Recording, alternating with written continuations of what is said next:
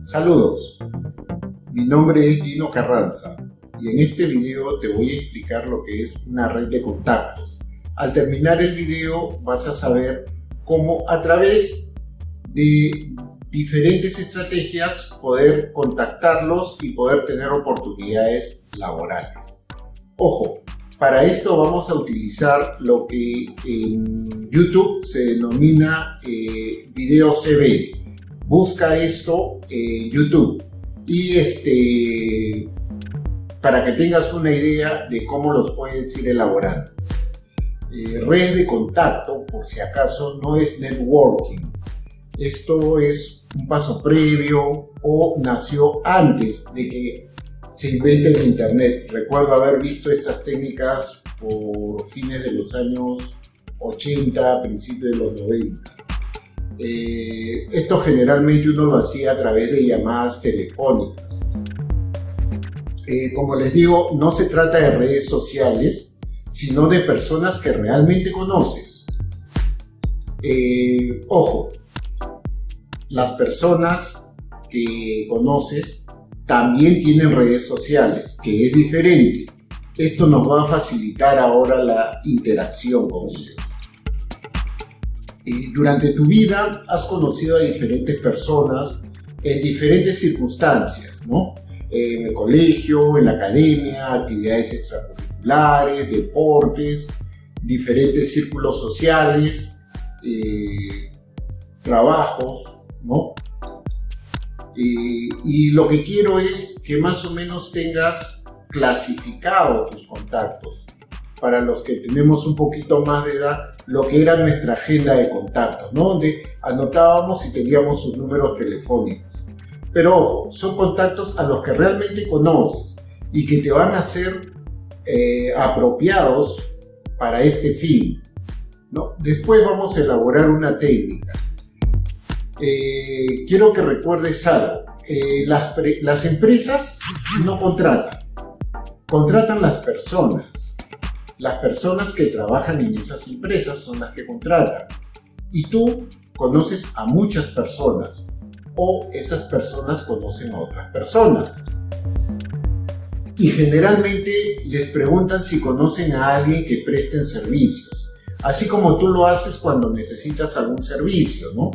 Eh, por ejemplo, cuando tú necesitas que te reparen una computadora o si tienes un pequeño negocio y necesitas llevar la contabilidad, no necesariamente entras y googleas y pones si es que hay un contador.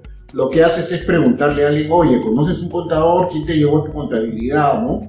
Igual si necesitas un electricista, si necesitas un gafitero, etc.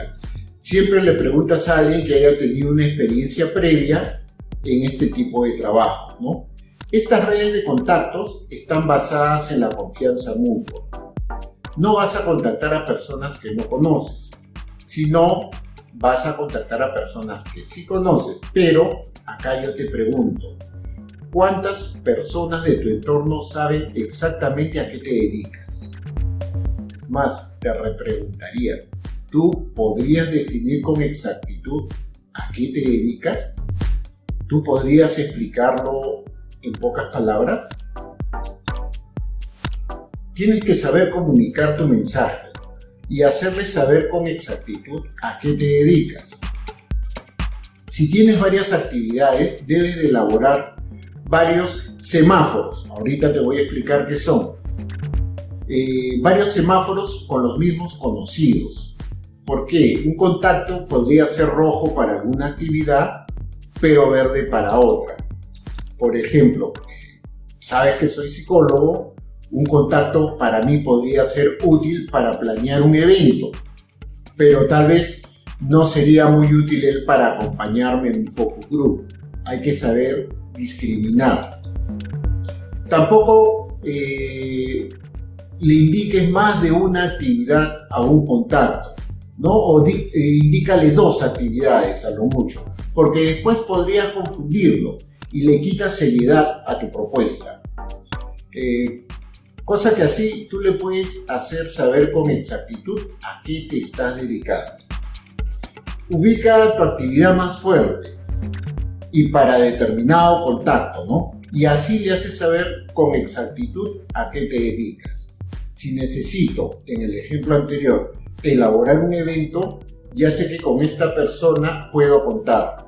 Pero si necesito alguien que me acompañe a un focus group, no puedo contar con esta persona. Entonces, haría mal en comunicarlo.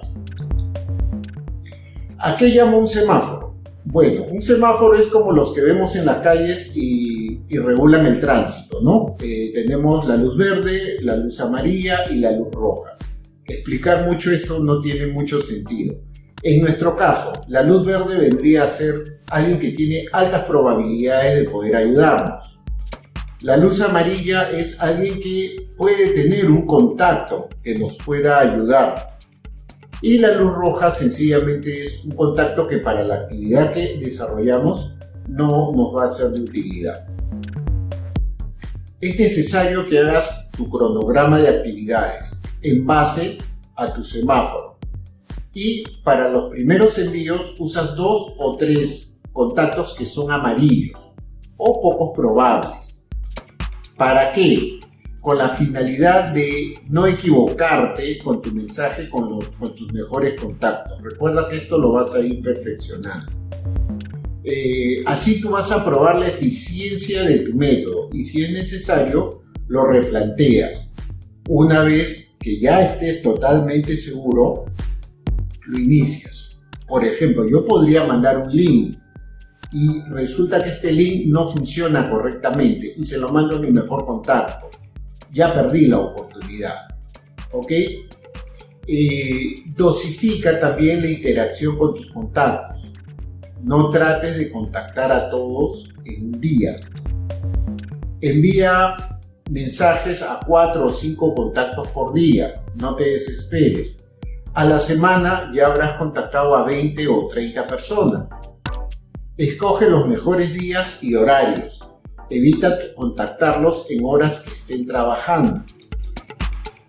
Invítalos a ver un mini video CV de 30 o 45 segundos como máximo. Puedes compartirle el link por WhatsApp o por Facebook, por redes sociales, ¿no? Y si te envían sugerencias, eh, tómalas en cuenta, siempre y cuando no te desvíes de tu objetivo. En mi caso, cuando yo comencé a hacer estos videos, eh, para ayudar a personas eh, que puedan necesitar algún tipo de, de, sugerencia, de ayuda psicológica, tuve un amigo que me llamó y me dijo, oye, ¿por qué no hablas de geopolítica en, tu, en tus videos? ¿Qué tiene que ver la geopolítica con mis videos de psicología? En este caso, y como se los repito, él estaba hablando de sus necesidades, no de las mías, ¿ok? Si él necesita hacer videos de geopolítica, que los haga él, no yo. Entonces, las sugerencias de tus contactos son bienvenidas siempre y cuando no te desvíen de tu objetivo. Ojo, si tienes que hacer más de un mini video, hazlo. Sé conciso, breve y específico. Comparte el link por WhatsApp, correos o redes. Si es por redes, que sea únicamente por mensajes personales los inbox. Nunca se te vaya a ocurrir publicarlos en sus muros. Esto a raíz de que he visto que hay personas que en más de una ocasión han colgado su CV en su muro de Facebook o en su muro de LinkedIn. Entonces no habla bien de ellos, ¿no? Se nota que hay cierto grado de o desubicación o desesperación, ¿no? Eh, una vez que tú mandes el link, dale las facilidades para que se enteren de las labores a las que te estás dedicando. Si no es a un clic, a un toque de celular o de computadora, tienes que replantear tu estrategia. Eh, no supongas que ellos van a saber encontrar el material que tú les has enviado. Tienes que facilitarles el trabajo. Gracias. Estamos en contacto.